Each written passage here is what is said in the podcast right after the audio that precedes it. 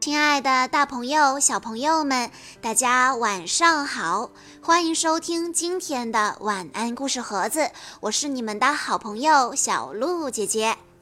今天我要给大家讲的故事是由黄奕森小朋友推荐，故事来自《不一样的卡梅拉》系列，故事的名字叫做《我的魔法咒语》。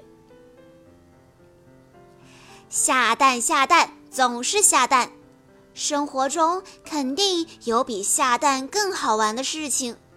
比如说，我遇见了真正的魔法师。大清早，小凯莉兴冲冲地走到了卡梅利多身边，双手背在身后，眨着两只大眼睛，神秘地说：“我有一个礼物要送给你。”卡梅利多愣了一下，礼物。小凯莉拿出了一个精心编制的橄榄球，递给了卡梅利多。哇，橄榄球太酷了！谢谢你，小凯莉。卡梅利多早就想要拥有一个橄榄球了，没想到被小凯莉看穿了心思，一时间竟然有点不好意思了。小凯莉送给卡梅利多礼物，被小胖墩和大嗓门看在眼里，这让他们非常生气。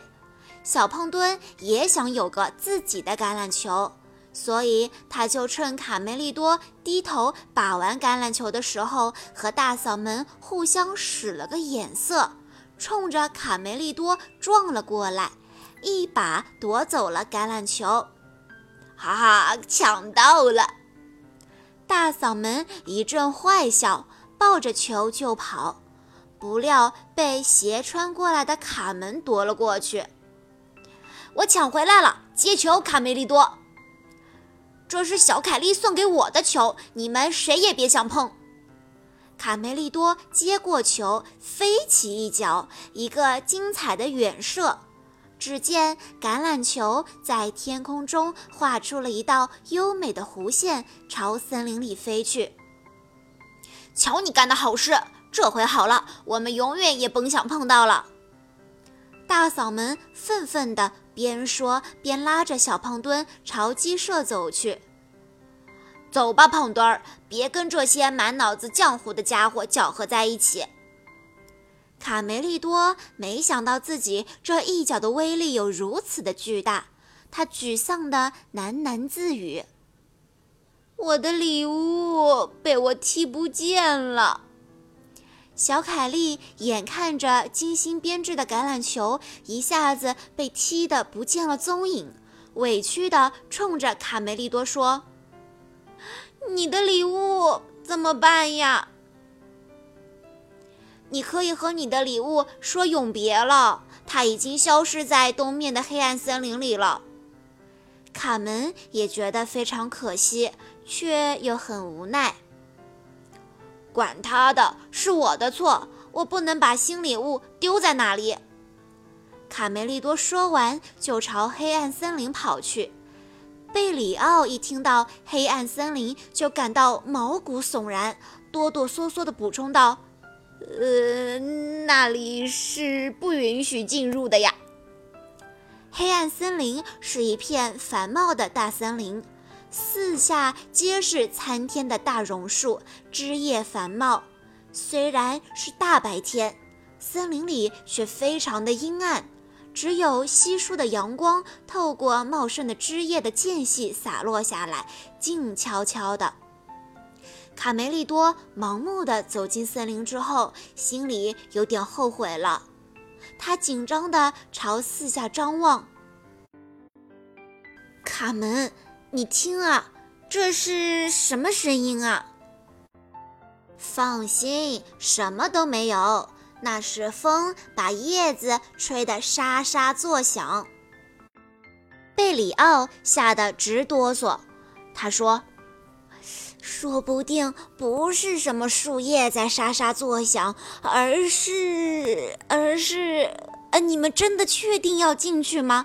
要知道，这可是禁区，不能进入的森林啊！卡门笑着安慰贝里奥说：“哎呀，和其他的森林没什么两样。所有你过去听到的故事都是传说。传说？哪个传说？”卡梅利多这会儿来了精神。贝里奥跟在后面说：“卡门，等等，别走得那么快嘛！”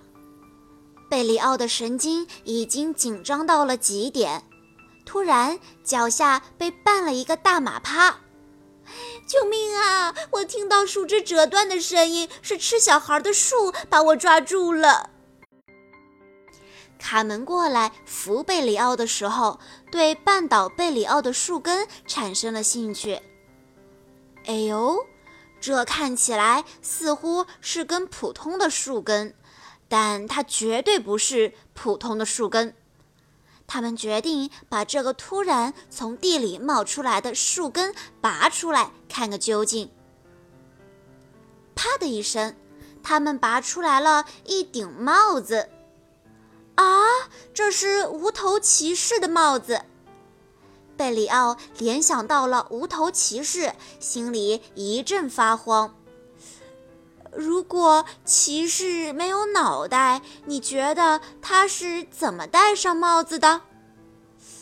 嗯，对呀，可能是是他的脖子怕冷。贝里奥被这个命题难住了，结结巴巴的，怎么都说不明白。就在这时，森林深处传来了卡梅利多的呼救声。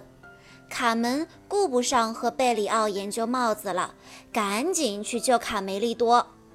这顶紫色的尖帽子忽然飞了起来，露出了一张邪恶的面孔，狰狞着朝贝里奥扑来。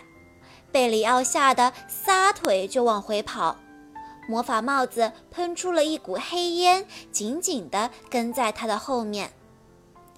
卡梅利多，你在哪儿呢？在这儿呢！